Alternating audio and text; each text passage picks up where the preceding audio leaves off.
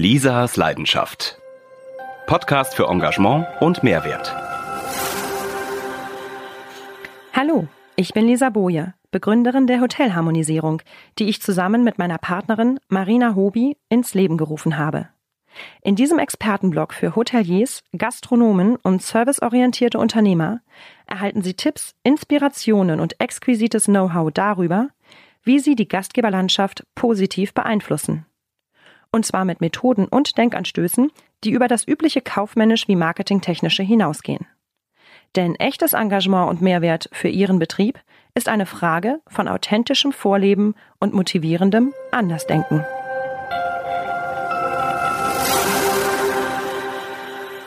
Uwe Ladwig vom F&B Support bietet seit über 30 Jahren Speisekartenoptimierungen und Berechnungen an. Vieles früher Gelernte ist längst überholt. Was bei Ladwigs Kalkulationen aussieht wie Zauberei, ist ein schlaues Erfolgskonzept, das effektiv umgesetzt zu merklich besseren Gewinnen führt. Gastronomen, die immer noch nach Bauchgefühl oder per Aufschlagskalkulation über die Preise auf ihrer Speisekarte entscheiden, sollten unbedingt umdenken. Wie sie es schaffen, Waren effizienter zu nutzen, ihre Speisen auf der Karte so zu platzieren, dass sie zu Verkaufsschlagern werden und ihre Preise bei jedem Gericht gewinnbringend kalkulieren, sodass am Schluss auch das Personal besser bezahlt werden kann? Das erklärt Ihnen Uwe Ladwig in diesem aufschlussreichen Expertentalk. Gerade von Berlin hierher gedüst nach Wolfsburg treffe ich mich im Inside Hotel am Hauptbahnhof auf Zwischenstopp mit Herrn Uwe Ladwig. Herr Ladwig ist vom F&B Support Inhaber und Geschäftsführer aus Willig und berät im F&B-Bereich seit fast 30 Jahren Gastronomen. Kennengelernt habe ich ihn durch einen Zeitungsartikel über die Speisekartenoptimierung und genau darüber möchte ich gerne heute mit Ihnen kurz sprechen. Herzlichen Dank, dass Sie da sind. Ja, auch von mir herzlich willkommen, dass es geklappt hat, dass wir uns treffen können in dieser bewegten Zeit. Ähm, Speisekartenoptimierung, da kann ich mir ganz viel drunter vorstellen. Ähm, ich persönlich kenne solche Dinge wie mal die Speisekarte mit blumigen Begriffen aus und dann verkauft sich ein Menü besser oder ein Gericht besser oder stelle es hervor als die Empfehlung vom Chefkoch. Das sind bestimmt bekannte Tricks, die man so kennt. Was sind denn die Geheimtipps, wo Sie sagen, hey, in meinen Beratungen stolpern immer wieder die Leute da und da rüber und genau da muss man ansetzen? Ja, die Speisekarte, ein wichtiges Instrument und so haben wir das ja alle in der Schule gelernt, äh, egal ob jetzt beim Küchenmeister, in der Kochausbildung. Im Grunde genommen ist es wie eine Homepage und eine Homepage generiert Daten. Und eine Speisekarte oder der Verkauf generiert auch Daten. Das heißt, mir geht es in erster Linie nicht um die Schönheit oder um blumige Worte im ersten Schritt, sondern der erste Schritt ist überhaupt erstmal die Speisekarte auszuwerten, um herauszufinden, wo ist die Herausforderung von der Gestaltung der einzelnen Gerichte. Und dazu benutzen wir halt diese sogenannte Portfolioanalyse, die ich damals bei Professor Schätzing kennengelernt habe. Und äh, diese Renner, Gewinner, Verlierer und Schläfer. Und die Herausforderung ist, dass leider, wir machen das ja auch in Umfragen, auch bei den Artikeln und auch in Webinaren, dass wir feststellen, dass viele gar nicht ihre Speisekarte auswerten. Die erstellen gar keine Renner, Gewinner, Verlierer und Schläfer. Das heißt, sie wissen gar nicht, äh, ob sie genügend Geld verdient oder ob sie Geld verlieren. Was sind denn genau diese Renner, Schläfer, Verlierer und Gewinner? Also ich fange mal mit dem an, der der schlimmste ist aus dieser ganzen Serie dieser vier, der Renner. Und wir haben festgestellt jetzt, äh, wir machen das ja schon seit über 20 Jahren, die Auswertungen auch, dass äh, fast 40 bis 45 Prozent der Gerichte Renner sind. Und das bedeutet, es sind Produkte, die laufen sehr, sehr gut.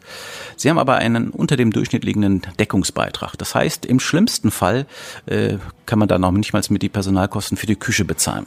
Und äh, der Grund dafür, dass es diese Renner gibt, ist diese böse Aufschlagskalkulation, die schon 30, 40, 50 Jahre alt ist. Und die sorgt dafür, dass Flammkuchen, Burger, Currywurst, Schnitzel, Spreinsbraten in Süddeutschland alles Gerichte sind, an denen wir, die zwar gut laufen, aber zu wenig Deckungsbeitrag generieren. Und diese Kalkulationsmethode, die wir alle so lernen, ist die Ursache. Man kann sich dann mit der Speisendiagnose behelfen, indem man das herausfindet und verändert. Aber im nächsten Schritt ist neben der Speisekartendiagnose, also die Daten zu analysieren der Speisekarte, natürlich Maßnahmen zu ergreifen, um das zu verändern, diesen, dieses Manko. des mangelnden Deckungsbeitrages. Also die Ausschlagskalkulation habe ich auch noch gelernt. Ähm, das heißt, ich überlege mir, wie viel Einsatzkosten habe ich, äh, wie viel Betriebskosten habe ich und jetzt lege ich noch mal ein paar Prozent drauf. Und ähm, was machen Sie denn jetzt anders? Wo sagen Sie denn, ähm, nein, das ist alt, wir brauchen etwas Neues? Naja, so habe ich das ja auch gelernt und so habe ich das früher auch gemacht. Dann habe ich die Sachen bei Professor Schätzing gelernt und seit über 15 Jahren stelle ich auch um die Kalkulation und analysiere noch verschärfter. Und im Grunde hat es so angefangen nach der Krise vor Corona 2008, 2009 hat es extrem angefangen, dass die Unternehmen sich Gedanken darüber gemacht haben. Da hatten wir ja im Grunde genommen die Krise vor Corona und da haben viele Betriebe sich Gedanken gemacht und haben was unternommen. Also ganz extrem 2010, 2011 haben wirklich die meisten in meiner Erinnerung etwas unternommen und haben das verändert. So und so ist das dann weitergegangen und letztendlich haben wir festgestellt, das Problem ist in allen Betrieben das gleiche. Der Wareneinsatz sind nicht mehr die höchsten Kosten, sondern die Personalkosten sind die höchsten Kosten. Das wurde nochmal extrem, als der Mindestlohn kam 2015. Nochmal sind die Personalkosten gestiegen, die Personalkosten pro Stunde sind gestiegen. Alle haben weiterhin mal vier genommen, falls sie überhaupt kalkuliert haben, und haben gar nicht feststellen können, dass sie ein Problem haben. Also ganz kurz, mal vier bedeutet, ich nehme den Wareneinsatz, multipliziere den mal vier und das ist der, der Preis, der dann hinterher bei mir auf der Speisekarte landet. Genau, das ist das, was die Schüler lernen, also was die Auszubildenden lernen. Leider auch teilweise im Fernsehen bei diesen verschiedenen Kochsendungen gesagt wurde, musste mindestens mal vier nehmen. Und das ist im Grunde genommen, ja, man kann schon wirklich sagen, das Verderben für manche Betriebe, weil dann die, die Produkte mit dem niedrigen Wareneinsatz bekommen mal vier einen niedrigen Verkaufspreis. Daraus ergibt sich ein niedriger Deckungsbeitrag, der dann nicht mehr ausreicht, um Mitarbeiter, Pacht, Energie, Strom ausreichend zu decken und geschweige denn den Gewinn, den der Gastronom, ja, Unternehmer ja vielleicht auch noch machen möchte. Okay, jetzt kommen Sie daher mit der besseren Methode.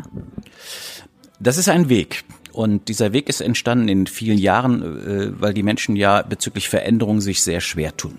So, das heißt, ich habe eigentlich im Grunde genommen einen Trick angewendet. Ich habe also erstmal äh, geschaut, dass ich alle Rezepturen, Kalkulationen von den Hauptgerichten bekomme. Das war der erste Part. Das war erstmal die erste Hürde. Der zweite Part war dann, dass wir feststellen, was haben wir für eine Wareneinsatzquote und dass wir dann hingehen im zweiten Schritt, motivierend, weil es wirklich auch Spaß macht, das herauszufinden, was Renner, Gewinner, Verlierer und Schläfer sind. Sogar mit kleinen Spielchen, dass wir Wetten gemacht haben. Also wir sind hingegangen und gesagt, okay, jetzt haben wir eine Speisekarte, jetzt wetten wir mal, was glaubt ihr, was ist Renner, Gewinner, Verlierer und Schläfer? Und zu 50 Prozent lagen immer ungefähr alle falsch. Ja, meistens hat es dann eine Flasche Champagner gegeben, weil sie alle sich so vertippt haben. So, dann sind wir hingegangen haben gesagt, okay, aus diesen Maßnahmen heraus äh, müssen wir die Renner im Preis etwas anheben. Bei Gewinnern können wir vielleicht so lassen oder ein bisschen den Preis erhöhen und den Schläfer, ja, mein Lieblingsprodukt, mein Beispielprodukt ist immer das Rinderfilet, was leider so oft so teuer wurde und es gar nicht läuft, weil es einfach viel zu teuer geworden ist. Das heißt, wir haben Maßnahmen, ich habe so einen Maßnahmenkatalog und aus diesem Maßnahmenkatalog haben wir dann viele Sachen umgesetzt, um im Grunde genommen erstmal den Durchschnittsdeckungsbeitrag zu erhöhen. Das Ziel war dann, das öfters zu machen und wir haben uns natürlich angeschaut, wie verändert sich der Deckungsbeitrag. Bei dem Wort Deckungsbeitrag sind ja schon viele Gastronomen, die schon so heimlich abschalten ne? und sich denken, oh, das ist mir zu viel Kennzahl und zu viel Buchhaltung. Wie können Sie dem entgegentreten? Ja, stimmt. Vielleicht erstmal als erstes, äh, ich muss gerade an jemanden denken, ein Zahnarzt, der sich in die Gastronomie einen Ausflug machen wollte, der wollte sich selbstständig machen in der Gastronomie. Mit dem habe ich über dieses Thema zwei Stunden per Online-Sitzung, das war schon vor vielen Jahren, geredet. Und danach hat er sich also auch in Foren erkundigt, kennt ihr Deckungsbeitrag? Und er hat dann festgestellt, kennt keiner. Keiner weiß, was Deckungsbeitrag ist. Ist es wirklich so? Es ist besser geworden, es ist aber immer noch nicht gut geworden. Also diese Denkweise über Deckungsbeitrag ist leider noch viel zu wenig vorhanden. Es gibt ja auch nicht nur einen Deckungsbeitrag, sondern den Deckungsbeitrag 1 als Kennzahl und den Deckungsbeitrag 2. Wo sind denn da die Unterschiede? Deckungsbeitrag 1 ist der Klassiker. Das ist das eigentlich so mit das erste, was man sich anschauen sollte. Das ist der Umsatz netto minus Wareneinsatz. Das läuft unter dem Begriff Deckungsbeitrag 1. Man findet da auch sehr viele Videos in YouTube, äh, wird auch manchmal genannt der kleine Deckungsbeitrag. Und der für mich noch wichtigere ist der Deckungsbeitrag 2. Das ist dann der Umsatz minus Wareneinsatz minus Personalkosten. Mein Ziel ist es, den Deckungsbeitrag zu erhöhen. Also aus gegebenenfalls Deckungsbeitrag 2 minus plus zu machen. Und wenn ich eins erhöhe, erhöht sich automatisch auch der Zweier, der Dreier und der Vierer. Deckungsbeitrag 4 wäre übrigens dann der Gewinn unter dem Strich oder der Gewinn vor Steuern.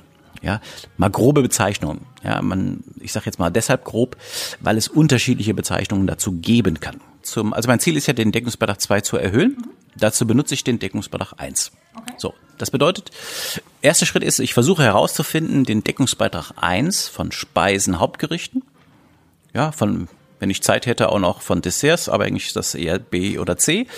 Und was ich mache, ich versuche auch herauszufinden, den Deckungsbeitrag 1 bei Getränken von 03, 05 Gruppen, 07 Flaschen, Champagner, äh, Sekt etc. So, also ich versuche in jeder Produktgruppe, in jeder, die wichtig ist, den Deckungsbeitrag 1 herauszufinden um dann mit Maßnahmen diesen Deckungsbeitrag 1, dort wo er unter dem Durchschnitt ist, zu verbessern. So, und das waren diese eben genannten Produkte. Gerade jetzt bei Speisen ist es immer der Flammkuchen, es ist äh, der Burger, es ist das Schnitzel. Es sind immer dieselben Produkte und äh, der Grund ist dafür, dass man halt diese Methode aus, ich sag schon manchmal bösartig, die nach dem Krieg entstanden ist, als noch der Wareneinsatz die höchsten Kosten waren. Ja, und ich habe ja 1977 gelernt, ich habe erst Konditor gelernt und dann Koch. Da war es schon so, dass die äh, Wareneinsätze nicht mehr die höchsten Kosten waren. Da waren schon die Personalkosten die höchsten Kosten. Und was erzählen Sie jetzt Ihren Gastronomenkollegen, wenn, wenn Sie ihnen sagen, die Currywurst kostet jetzt eben nicht 7,50 Euro, sondern 12,80 Euro?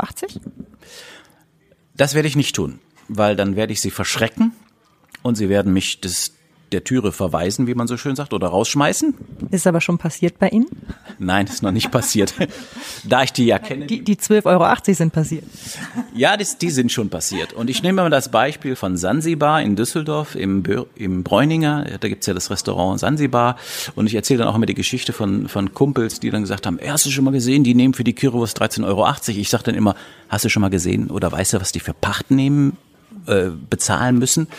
Und ich versuche ihnen das dann zu erklären, wieso das nicht geht, wieso man nicht als Sansibar-Restaurant 9,80 Euro oder 7,60 Euro nehmen kann. Also, wir machen natürlich die sanfte Methode. Also mein Ziel ist die sanfte Methode für alle Beteiligten. Für die Köche, für den Gastronomen, für die Gäste. Manche, und das habe ich da ja auch beschrieben, manche brauchen fünf Jahre dafür äh, um von 6,90 Euro auf 8,70 Euro die Currywurst zu erhöhen. Und jetzt bei Corona sind einige mutiger gewesen. Äh, also ich habe einen Kunden, der kostete die Currywurst vor Corona 7,90 Euro. Und als wir wieder aufgemacht haben im Mai, haben wir mit 9,90 angefangen, dann 10,90 und jetzt sind wir bei 12,90 und es ist immer noch das meist verkaufte Gericht gewesen. Oh Wunder, die Currywurst muss gut schmecken. Aber eine Frage habe ich dann noch. Jetzt wurde uns ja von der Bundesregierung die Mehrwertsteuer geschenkt beziehungsweise runtergesetzt. Jetzt würden ja viele Gäste meinen, aha, runtergesetzt, das heißt, ich habe jetzt auf tiefere Speisepreise bei meinem Lieblingsrestaurant. Jetzt gehen sie aber hoch. Was passiert denn da? Ja, es ist selten gekommen, dass diese Frage kommt. Letztendlich ist es ja ein Geschenk der Bundesregierung, um das Defizit, was wir in diesen Schließzeiten erreicht haben, wieder auszugleichen. Und ich kann wirklich bestätigen, dass es keine Diskussionen oder Reklamationen von Gästen gab. Also es gab nicht den Fall, dass sich jemand bestellt, äh, reserviert, also beschwert hat jetzt im Restaurant, dass die Preise da nicht gesenkt wurden, weil wir doch die Mehrwertsteuer äh, ja geschenkt bekommen haben. Aber diesmal werden wir also wie gesagt die Preise nicht senken, sondern wir werden uns auch schon bevor die Mehrwertsteuer wieder zurückgesetzt wird, werden wir uns Gedanken machen über unsere Preise. Also wir werden nicht die Preise erhöhen, wenn die Mehrwertsteuer wieder normal ist, sondern wir werden jetzt in der Zeit, wo sie noch niedrig ist, werden wir uns Gedanken machen über unsere Preispolitik. Damit es entsprechend nicht nachher heißt, guck mal hier, jetzt ist die Mehrwertsteuer, jetzt haben sie wieder teurer gemacht. Sondern das werden wir nicht tun. Also wenn wieder die Umstellung ist, werden wir die Preise nicht verändern, genauso nicht äh, bei der äh, Umstellung nach unten. Haben wir das auch nicht gemacht. Wir werden beides nicht tun, sondern wir werden das pfiffig dazwischen machen. Jetzt bin ich also Gastronom, jetzt höre ich Sie im Interview, jetzt lese ich von Ihnen und denke mir, oh wow, ich könnte mir wirklich meine Speisekarte mal anschauen. So richtig, richtig gut durchdacht ist das sicherlich nicht.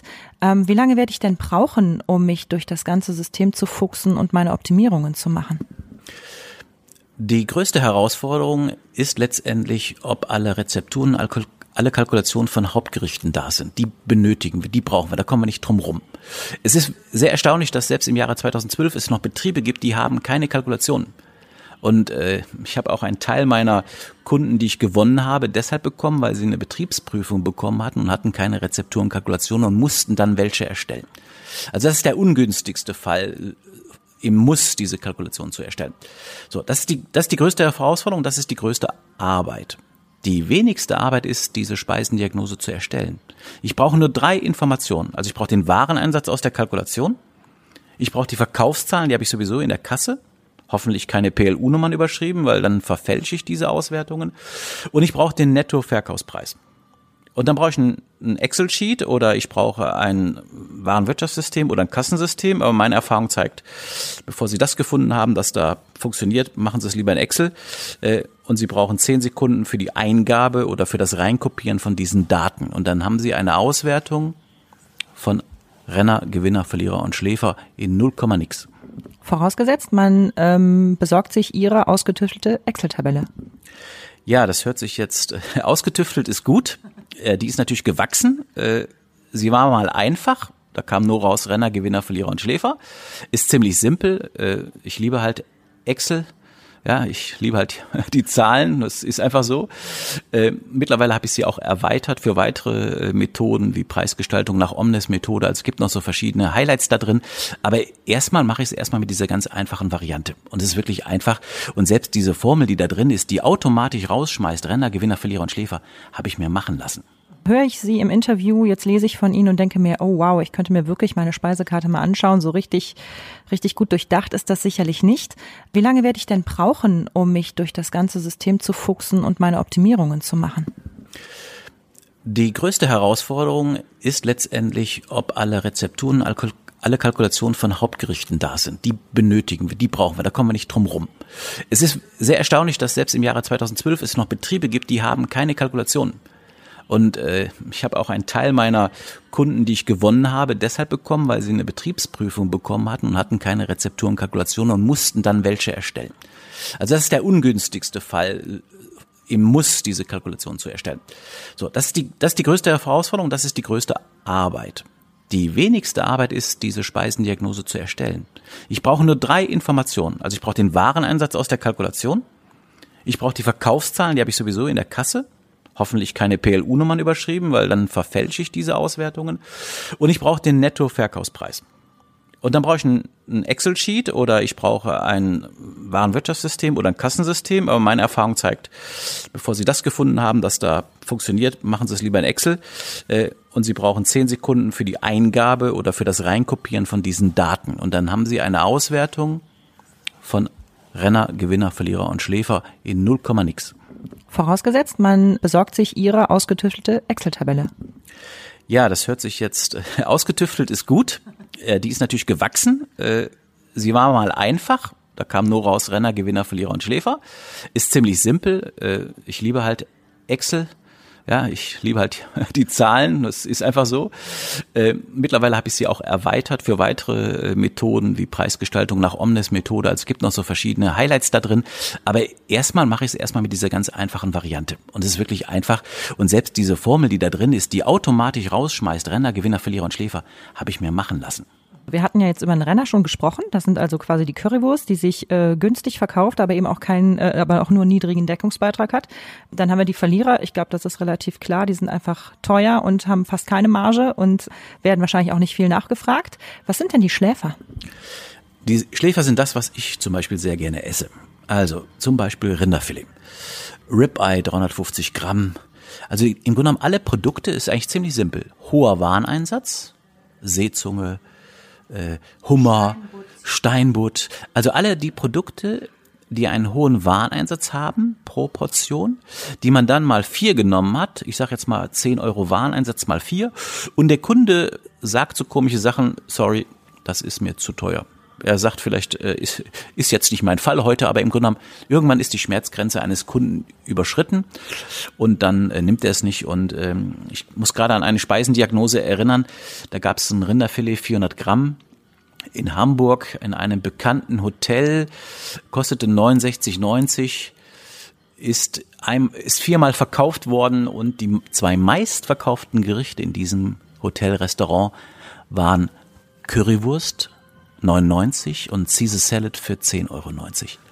Und natürlich war dann diese, dieses Rinderfilet ein Schläfer. Es war so teuer gemacht, äh, das hat keiner bestellt. Also viermal haben sie es verkauft in einem Monat. Und das ist echt schade. Und der Grund dafür ist einfach, dass diese Methode der Preispolitik, die wir gelernt haben, einfach nicht mehr richtig ist. Und das Erstaunliche ist auch, dass dieses Unternehmen eigentlich weiß, wie man kalkuliert. Also, was machen wir jetzt mit dem über 40 Euro teuren Rinderfilet? Wir gehen hin und werden die Schläfer, wenn sie gravierende Schläfer sind, wie zum Beispiel das Rinderfilet, werden wir einfach mal über unseren Schatten springen und einfach mal im Preis senken und ausprobieren, für welchen Preis wir das verkaufen. Gibt es da eine Schmerzgrenze? Sagen Sie so, hm, gefühlsmäßig, erfahrungsgemäß ist da Schluss bei den Gästen dieser, dieser Republik? Ich würde es einmal in die äh, kategorisieren in drei, vier oder fünf Sterne Hotels und natürlich in die Kategorie des Restaurants, wo das liegt. Äh, es gibt Restaurants, da laufen noch solche Produkte über 30 Euro. Aber es gibt auch Produkte, äh, Restaurants, da ist es besser, wenn man das Rinderfilet für 29 anbietet. Dann läuft es einfach mehr. Und dank des mehr Laufens gleiche ich das dann wieder aus, diese Differenz äh, des Deckungsbeitrags, den ich reduziert habe durch die Preissenkung. Mhm. Okay. Also das Ziel ist letztendlich, mehr davon zu verkaufen. Ja, und beim Rinderfilet ist es ja auch zum Beispiel so, nicht wie beim Schnitzel, wo man dann noch viel mehr Arbeit hat. Ja, so, das ist also das Ziel. Im Grunde genommen ist ja mein Ziel, ich sage das immer so, stellen Sie sich vor, Sie sitzen in Ihrem Restaurant und da kommen Gäste rein. Und es ist Ihnen egal, was die Gäste essen, weil sie an jedem Gericht das Gleiche verdienen. Das ist mein Traum oder Vision. Und im Grunde genommen ist es ja so, dass ähm, viele Unternehmen da draußen das ja schon machen. Die haben diese Preispolitik also an jedem Produkt, was sie verkaufen, in einer Kategorie den gleichen Deckungsbeitrag. Ja, und das ist die fairste Preispolitik. Und ich nehme immer die beiden Aldi-Brüder, äh, als sie gelebt haben, noch 37 Milliarden Euro mit ihrem Unternehmen verdient haben, auch weil sie halt eine andere Art der Preisgestaltung, Preispolitik hatten. Deswegen versuche ich auch immer das Wort Kalkulation so wenig wie, wie nötig zu benutzen, sondern lieber das Wort Preispolitik. Ja, weil äh, es ist ja eine Preispolitik zu sagen, hey, ich verkaufe lieber äh, 100 Rinderfilet für 29 als 4 für 69.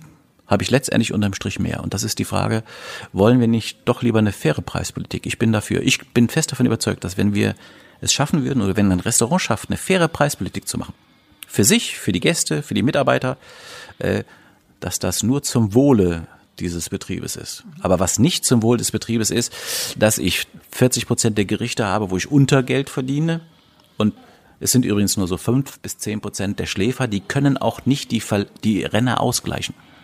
Das schaffen die nicht.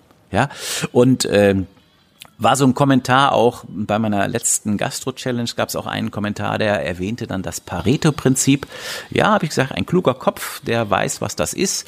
Und ist halt so, 20 Prozent der Produkte, die wir verkaufen, egal ob Speisen oder Getränke, sind sogenannte A-Produkte. Das sind die Produkte, wo wir am meisten Deckungsbeitrag generieren. So, aber die müssen dann auch dafür sorgen, dass die anderen mit dem Minus ausgeglichen werden. Und deswegen ist, ist und bleibt diese Methode, die wir seit über zehn Jahren verändern, weg von der Aufschlagskalkulation über die Speisendiagnose hin zur Deckungsbeitragskalkulation das beste System der Preisgestaltung. Da haben Sie eine mutige Aussage gemacht. Und zwar haben Sie gesagt, dass Sie noch kein Unternehmen erlebt haben, was seine Ergebnisse nicht verbessert hat. Richtig. Alle Betriebe, die sich trauen, vielleicht ist das der Vorteil. Da ist ein Unternehmen, das geht hin und sagt, hey, ich will hier mehr Geld verdienen und die trauen sich dann auch einmal, äh, auch mal was zu verändern. So. Und es ist wirklich so, in keinem Unternehmen ist der Durchschnittsdeckungsbeitrag für Hauptgerichte gesunken. In keinem Unternehmen ist die Wareneinsatzquote gestiegen. Die ist sogar noch besser geworden. Und irgendwo habe ich es auch geschrieben, mit diesem Schachzug können wir auch die ganzen Steuerprüfer, ja, ich würde sagen, nicht hinters Licht bringen, aber kein Betrieb wird mehr ein Problem mit haben mit dem Rohgewinnaufschlagssatz. Weil der wird steigen. Durch die Methode der Deckungsbeitragskalkulation wird der Rohgewinnaufschlagssatz steigen und die ganzen Richtwertsätze werden alle erfüllt. Und der Kritiker sagt jetzt, meine Gäste bleiben dann aber aus. Dank dem schönen Beispiel, was wir jetzt ausprobiert haben, in vielen Betrieben kann ich bestätigen, dass sich der Verkaufsmix nicht zum Nachteil verändert hat. Es wird natürlich passieren können, das wissen wir nicht. Ich bin kein Hellseher. Aber ich kann mich gerade an einen Betrieb erinnern, da war das meistverkaufte Gericht ein Flammkuchen. Das war ein Renner. Und wir haben es also geschafft, in diesem Unternehmen dass nicht mehr das meistverkaufte Gericht ein Flammkuchen ist, sondern das Braumeister-Schnitzel. Und das meistverkaufte Gericht auf der Speisekarte muss ein Gewinner sein. Dann haben Sie eine gute Speisekarte geschrieben. Kommen wir mal zu dem Gewinner und der gut geschriebenen Speisekarte. Jetzt habe ich die Kalkulation hoffentlich verstanden und optimal für mich gelöst und fange an, an den ein oder anderen Rädchen zu drehen. Optisch gesehen muss, gibt es aber auch verschiedene Blickrichtungen, wie ich als Gast die Karte betrachte. Wenn ich nach oben schaue, die ersten Gerichte bleiben erstmal hängen und wahrscheinlich ähnlich wie beim Brief unten das PS, der Absender quasi das letzte auch nochmal und natürlich die, die irgendwie hervorpoppen. Was sind denn da Ihre Erfahrungswerte? Also diese Speisekartengestaltung, da gibt es ja viele Tipps, da findet man auch viele Tipps im Internet und auch auf, in Zeitungen und da sage ich immer auf jeden Fall ausprobieren was ich immer sehr gerne mache, dass nicht oben rechts äh, mit billig angefangen wird und nach unten in teurer. Das haben wir mal gelernt in der Schule, kann ich mich gut erinnern, dass, so wurde das gemacht. Äh, ist aber ganz klar, oben rechts muss das Produkt stehen mit dem besten Deckungsbeitrag. Also von mir aus der, entweder der Gewinner oder der Schläfer. Ja, der Schläfer, weil er einen hohen Deckungsbeitrag hat und nach oben rechts. Ja, und im Grunde genommen ist es so, die Speisekarten, jede Speisekarte sieht anders aus. Man kann nicht hingehen und äh, eine allgemeingültige Speisekartenform. Das wäre ja auch langweilig, dann würden alle gleich aussetzen. Aber es gibt so ein paar Sachen, die sind ganz vorteilhaft. Also man sollte nicht die Preise alle untereinander machen, dann orientiert sich der Kunde auch nach dem Preis. Man sollte die einrücken, man sollte das Eurozeichen weglassen. Man sollte ein bisschen spielen und ausprobieren und da kann man ja kreativ werden, um halt herauszuholen, was funktioniert am besten. Wie wichtig ist das Storytelling hier? Also ich habe ja selbst auch letztes Jahr Storytelling mitgemacht als Kurs und als Seminar. Und da bestehen noch große Potenziale. Und äh, ich muss an denken an meinen Küchenchef damals in der Ausbildung. Und er der hat damals schon Storytelling gemacht. Und zwar hatten wir eine Speisekarte. Und er hat geschrieben bei meiner Reise um die Welt lernte ich in äh, irgendwo in Amerika, ich weiß gar nicht mehr welches Land es gewesen ist, eine Farmersfrau, glaube muss natürlich Texas gewesen sein. Und bei dieser Farmersfrau lernte ich das Rezept für diese für dieses Ribeye oder ich weiß nicht mehr genau, was es gewesen ist. Also ich finde das sehr, sehr wichtig. Storytelling. Damit kann man viel auch erreichen, weil letztendlich ist ja unsere Branche ja Leidenschaft, sie ist Genuss. Also ich glaube, es gibt keine Branche, wo man so viele Dinge vereinen kann. Also von daher Genuss, äh, Lebensfreude, also von daher kann ruhig die Speisekarte auch zu einer Geschichte werden. Gehen wir mal zu den kleineren Gastronomen, also so in die Drei-Sterne-Kategorie oder auch Bistros, äh, Pommesbuden, China-Restaurants, die alle so gerne ihre Teller mit bunten Bildchen, meist schlecht fotografiert, auf die Plastikspeisekarte bringen. Plastik ist jetzt von Vorteil, wir haben gerade Corona. Sind Sie da pro oder contra? Ich habe einige Jahre als Foodstylist gearbeitet. Ich habe also Gerichte zubereitet, sagen wir mal so, ich habe versucht, Gerichte zuzubereiten, dass sie gut aussehen. Ja, sie wurden auch für Verpackungsaufnahmen benutzt, für Zeitschriften, aber auch für Salesfolder und auch, ich muss gerade an McCain denken, wie ich, wir äh, aus 10 Kilo Pommes versucht haben, 10 Pommes rauszuholen, damit sie gut aussehen. Es ist schon, äh, und wir haben damals für ein Foto einen Tag gebraucht. Wir haben damals Dummies gebaut, das war einfacher. Ja, genau, haben wir auch gemacht bei Erdbeeren im Winter oder Himbeeren haben wir auch Dummies benutzt, ja. Äh, also richtig schöne Fotos zu machen, das ist eine große Herausforderung. Ich weiß jetzt nicht, ob äh, das abstoßend für manche ist, wenn die Fotos ganz schlecht aus sind. Ich vermute es ja. Äh, ich würde dann eher auf die Fotos verzichten. Also bitte entweder ordentliche, geschmackvolle appetitanregende Fotos äh, benutzen, sonst lieber lassen. Man kann auch Fotos kaufen. Es gibt äh, Datenbanken, wo man auch Fotos kaufen kann aus Food-Fotostudios. Es gibt Archive, die kann man auch benutzen. Äh, Finde ich besser, als wenn man jetzt Fotos benutzt, die man selbst gemacht hat und hat mal eben dem Handy ein Foto gemacht. Wobei nicht zu verachten, es gibt wirklich gute Fotos, äh, die man auch benutzen könnte. Ja, und äh, ich kann mich kann mich erinnern an jemanden vom Sheraton in, in, in Frankfurt am Flughafen, der hat sich eine eigene Box gebaut und da wurde jedes Gericht vom, äh, vom Bankett wurde fotografiert und so wurde das auf die Speisekarte auch abgedruckt. Das heißt, der Kunde hat genau gesehen, was er bekommt. Also man kann auch da super Fotos machen und wenn es natürlich gute Fotos sind, bitte benutzen. Ja, und äh, ansonsten lieber weglassen, ist so meine Empfehlung. Aber vielleicht liegt es auch ein bisschen daran, weil ich einfach viele Jahre damit zu tun hatte. Ich glaube, mittlerweile gucke ich auch gar nicht mehr so da drauf, auf die Fotos. Sehr gut. Gehen wir in die andere Richtung der Gastronomie, in die gehobene Richtung, ähm, wo es doch oft äh, wechselndes Menü hat, aller Saison etc. und meine Menükarten und meine Gerichte demnach eben, ich sag mal, wöchentlich äh, wechseln. Jetzt, wie, wie schaffen die das denn mit der entsprechenden ähm, Deckungsbeitragskalkulation? Ja, die schaffen das noch besser, weil die, die größte Gefahr ist ja, wenn ein Kunde nur ein Hauptgericht isst. Ich habe auch mal in einem Sternenrestaurant gearbeitet in Maintal-Dörnigheim und äh, die meisten Gäste haben Menü gegessen. Da haben wir auch einen guten Deckungsbeitrag gehabt. Wir hatten drei verschiedene Menüs. Nur wenn Hauptgang, die waren relativ teuer. Äh, da haben wir eigentlich dann nicht genügend Deckungsbeitrag generiert. Also Menüs kann ich auch nur empfehlen. Ein Schweizer Kunde, der macht das auch immer so schön. Wir haben jetzt 59 Stutz ein Menü eingeführt. Freie Auswahl, er kann sich aus drei Gängen was aussuchen. Menü ist das beste Geschäft. Und leider sehr, sehr viele bieten keine Menüs an. Ja, oder sie bieten sie so teuer an, äh, dass der Kunde sagt, nee, für den Preis, äh, da kann ich mir das auch einzeln aus der Karte zusammensuchen. Und genau das ist nicht das Ziel. Also lieber verkaufe ich ein Menü für 49, ähm, ja, als verkaufe nur einen Hauptgang für 32. Ja. ja, also das ist eigentlich das Ziel, äh, damit entsprechend seinen Deckungsbeitrag zu generieren. Und am besten noch mit Wein, inklusive Wein, inklusive Wasser. Das rundum Sorglospaket ist sowieso das beste Geschäft. Und wo Sie gerade beim Wasser sind, Leitungswasser umsonst auf den Tisch, ja oder nein? Wir sind in Deutschland.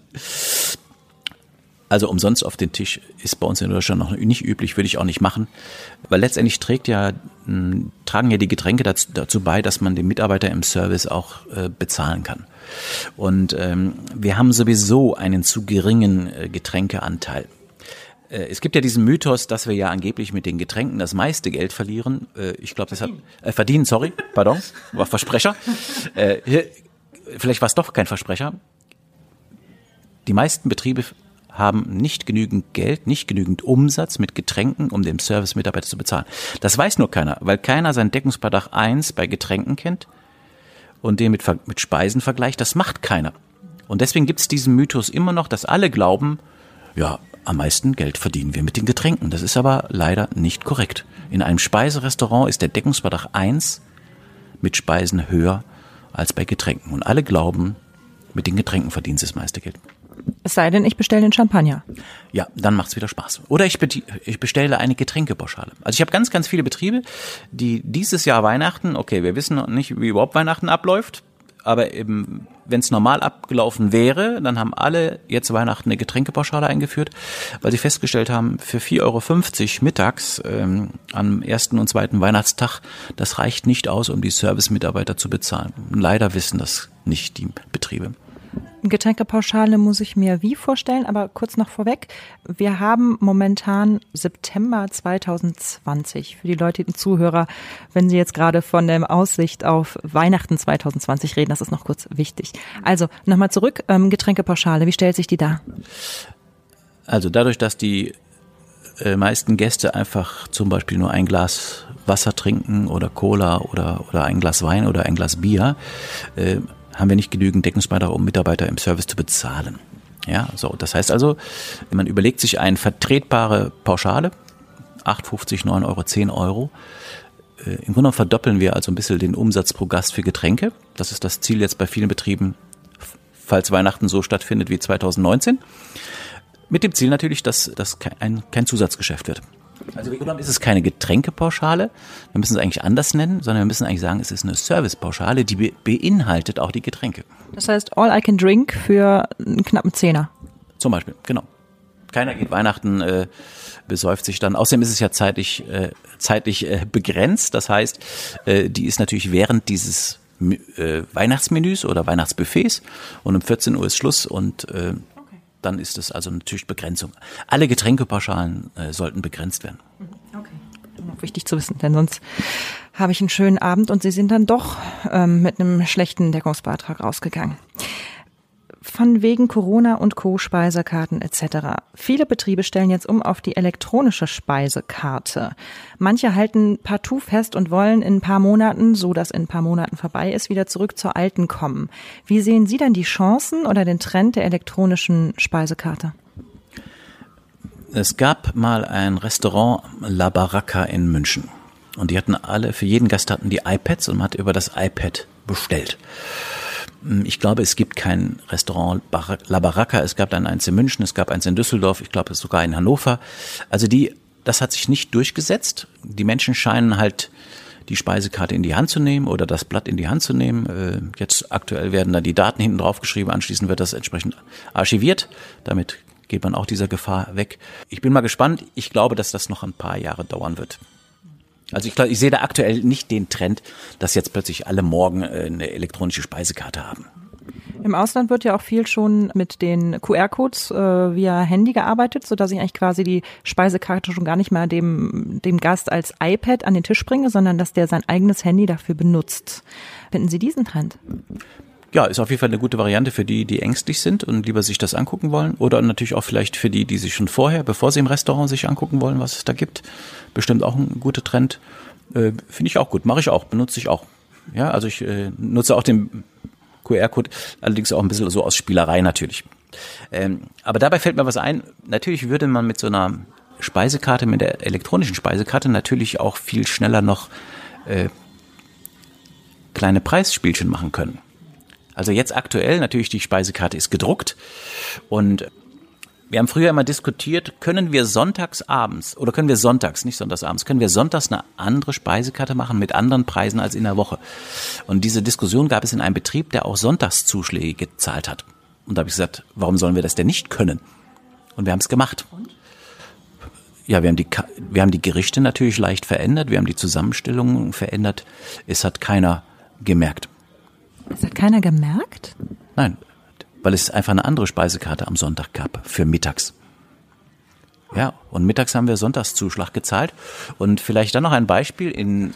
Da muss ich nur kurz nachfragen. Wenn Sie so ein toller Gastronom sind, der Sonntagszuschläge zahlt, ist das nicht aber auch ein totaler Selling Point, das den Gästen mit zu vermitteln und zu sagen, hey, ihr kommt Sonntag, wunderbar, wir freuen uns und unsere Mitarbeiter auch?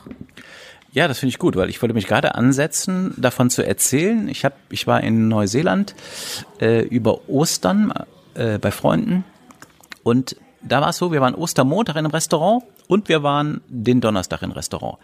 Der Unterschied war, Ostermontag stand vor der Tür, heute ist Feiertag oder heute ist Sonntag und heute kosten die Gerichte 30 Prozent mehr.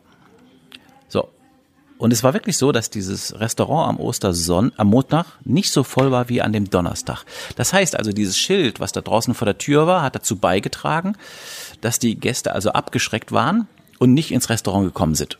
Und deswegen ist eigentlich diese Idee, hinzugehen, zu sagen, weißt du was, wir müssen das so machen, dass die da nicht darauf hingewiesen werden, die Gäste, dass es Sonntag kostet als in der Woche, äh, dass es also eher diese Variante als bessere anzusehen ist. Also ich würde jetzt nicht äh, darauf hinweisen. Finde ich traurig. Ich fände es nämlich eigentlich gefühlt ziemlich cool. Aber gut, wir haben die halbe Stunde schon gut ausgenutzt. Ich würde gerne noch zwei, äh, drei Mini-Fragen zum Schluss stellen. Und zwar erstmal Ihre drei Tipps, die Sie jedem Gastronomen geben können, damit er eine bessere Speisekartenkalkulation hinkriegt. In Schlagwörtern. Also ganz klar von meiner Seite wirklich Speisekartendiagnose erstellen wissen, was Renner, Gewinner, Verlierer und Schläfer sind. Wissen, dass bei den Rennern immer dran denken, dass bei Rennern verdient ihr kein Geld. Ihr seid nett zu euren Gästen, aber ihr verdient kein Geld. Jeder weiß, was ja auch nett bedeuten kann. Und deswegen mein Tipp, wirklich mit Zahlen, Daten, Fakten da dran gehen. So. Dann wirklich hingehen und sagen, okay, wir verändern das und äh, gucken, dass wir bei den Gerichten wie Renner peu à peu langsam, sanft den Preis verändern, dass wir einen besseren Deckungsbeitrag generieren.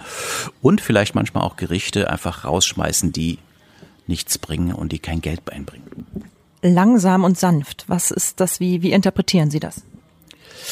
Also ich würde jetzt nicht Gerichte drei, vier Euro erhöhen. Es haben zwar einige jetzt gemacht, ich muss gerade an jemanden denken, der hatte Matthias Nordisch, der hat das von 11,90 auf 13,90 erhöht, den Preis. Das finde ich jetzt schon mutig. Aber ich würde so sagen, alles, was im Schritt bis ein Euro Erhöhung ist, kann man peu à peu, das wäre, finde ich, sanft. Peu à peu, alle paar Monate? Genau, alle paar Monate. Mhm, okay. Ja, so. Und äh, ich sage immer, die Holzhammer-Methode wäre zu sagen, weißt du was, wir machen jetzt von 11,90 auf 13,90. Das finde ich dann so die nicht sanfte Methode. Tipp Nummer drei? Ja, ein bisschen natürlich auch sich jeden Tag anschauen und sich motivieren damit, wenn das geklappt hat, was ihr umgesetzt habt. Ich glaube, ein bisschen Motivation gehört dazu und vielleicht auch ein bisschen so das Geldgehen ein bisschen ausprägen. Mhm. Ja, wir wollen ja in den nächsten Jahren vielleicht auch wieder ein bisschen Fachkräfte mehr bekommen. Äh, wir wollen unsere Mitarbeiter ordentlich bezahlen. Ja, und dazu ist es äh, notwendig, dass wir den Deckungsbeitrag erhöhen. Und äh, bitte einfach mal mehr Wertschätzung der eigenen Leistung gegenüber. Äh, das fände ich gut. Und einfach mal diese, ja, vielleicht als dritter Tipp, endlich Schluss mit dieser, ich nenne das jetzt mal wirklich so, mit dieser Mistaufschlagskalkulation. Sorry, die ist eigentlich der größte Schaden, der in den letzten 30 Jahren da passiert ist. Er war schleichend. Das ist das Schlimme. Das hat gar keiner gemerkt. Und das ist das Schlimme. Also bitte Deckungsbeitragsdenken und Deckungsbeitragskalkulieren und Deckungsbeitragspreispolitik anwenden. Alles klar. Unser Podcast steht unter dem Schlagwort der Hotelharmonisierung oder der Restaurantharmonisierung. Was ist Hotel- oder Restaurantharmonisierung für Sie? Im Grunde genommen passt das ganz gut auch dazu. Ja, wir harmonisieren unsere Preisgestaltung. Wir machen einen harmonischen Preis, wo alle dran verdienen. Und wir haben das ja alle gelernt. Jeder, der Unternehmer ist, hat ja die Seminare besucht. Gewinn, Gewinn, Gewinn. Alle müssen verdienen. Wir harmonisieren Preis. Ist eine gute Sache. Die könnten wir eigentlich so nennen. Wir machen Preisharmonisierung. Machen wir jetzt ein nächstes Seminar mit Preisharmonisierung. Ja, ich habe schon mal überlegt, ob ich ein Seminar mache und ich nenne das äh, Deckungsbelastkalkulation. Ich habe das wieder verworfen, weil halt zu wenige diesen Begriff benutzen oder kennen. Das hört sich so trocken an und ich krieg schon Gänsehaut, wenn ich das höre. genau, aber vielleicht können wir dieses emotionale oder die Story daraus noch basteln, dass mehr mitmachen dabei. Und äh, ich glaube, wir haben jetzt aktuell die größten Chancen, eine Veränderung zu bewirken. Sie haben ja jetzt ein kleines Paket, äh, wo man selber mal reinschnuppern kann in die Idee, die Sie jetzt hier gerade auch dargestellt haben. Das ist der Spurwechsel. Was verbirgt sich da hinter diesem Angebot? Spurwechsel. Also unser Spurwechsel-Kalkulationspaket ist im Grunde genommen betrifft alle Kalkulationen, Speisen, Getränke, Veranstaltungen. Und darin ist auch beschrieben, diesen Spurwechsel der sanften Methode von der Aufschlagskalkulation über die Speisekartendiagnose hin zur Deckungsbeitragskalkulation. Sie bekommen dazu Online-Kurse, Sie bekommen die Excel-Sheets, Sie bekommen alles, um es selbst lösen zu können. Und dann gibt's aber noch Sie ganz persönlich. Da kommen Sie exklusiv zu mir nach Hause, nein, in mein Hotel, in meine Restauration und tun was für mich. Genau, es gibt auch welche, die wollen das rundum sorglos Paket haben.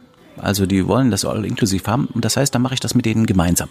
Das heißt, wir gehen hin, wir erstellen alles, was notwendig ist, um dann anschließend die Speisekarte äh, auf den Weg zu bringen mit der anderen Denkweise der Kalkulation, der Preispolitik. Wir installieren alles, was nötig ist, damit der Betrieb dann alleine weitermachen kann. Also es ist mir ganz, ganz wichtig, äh, dass anschließend jeder alleine weitermachen kann und das benutzt. Äh, es soll nicht nur mal so ein Tag sein, wo man mal was gehört hat, sondern es soll wirklich was rauskommen. Und also Strategie, Konzeption, Training, Coaching und danach kann der Betrieb selber weiterlaufen. Richtig, genau. Und kann das selber wieder weiter fortführen, weil es ja ein weiterer Prozess. Er muss ja weiter wieder Speisendiagnosen machen, weiter sanft die Umstellung äh, durchführen und generieren. Das ist das, das Ziel. Der mittlere Weg wäre die wirtschaftliche Unternehmensführung, die Sie auch anbieten. Wie ist Ihre Webseite? Wo finde ich die Pakete?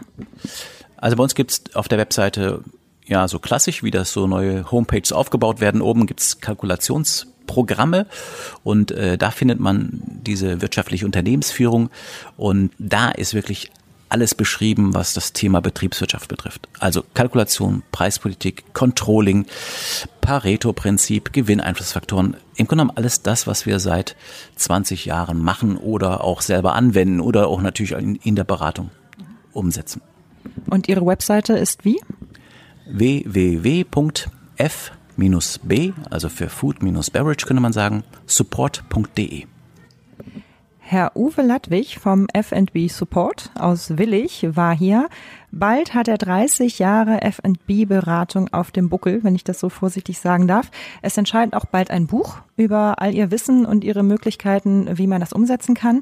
Ich bin ganz gespannt, wie jetzt hier die Hörer ähm, mit ihren Ideen umgehen. Ich werde sie umsetzen bei uns im Tessiner Hotel und vielleicht sehen wir uns dann wieder und sprechen darüber.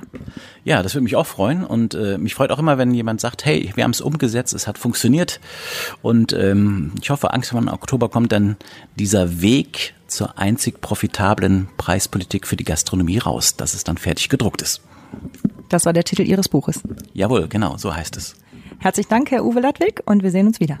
Ja, ich danke auch dafür und hoffentlich bis bald. Sie sind auf den Geschmack von Hotelharmonisierung gekommen? Sie kennen einen Experten, der hierzu unbedingt zu Wort kommen sollte? Oder sind selber einer? Sie haben ein Thema im Kopf, das hierher gehört? Wunderbar. Schreiben Sie uns an willkommen at die-hotelharmonisierer.com. Buchen Sie ein unverbindliches Strategiegespräch zur Verbesserung Ihres Employer Brandings oder zum Hotel Staging auf unserer Webseite www.die-hotelharmonisierer.com. Denn wir haben zum Ziel, wieder mehr Engagement und Mehrwert in die Gastgeberwelt zu bringen. Wir hören uns. Das Abonnieren nicht vergessen.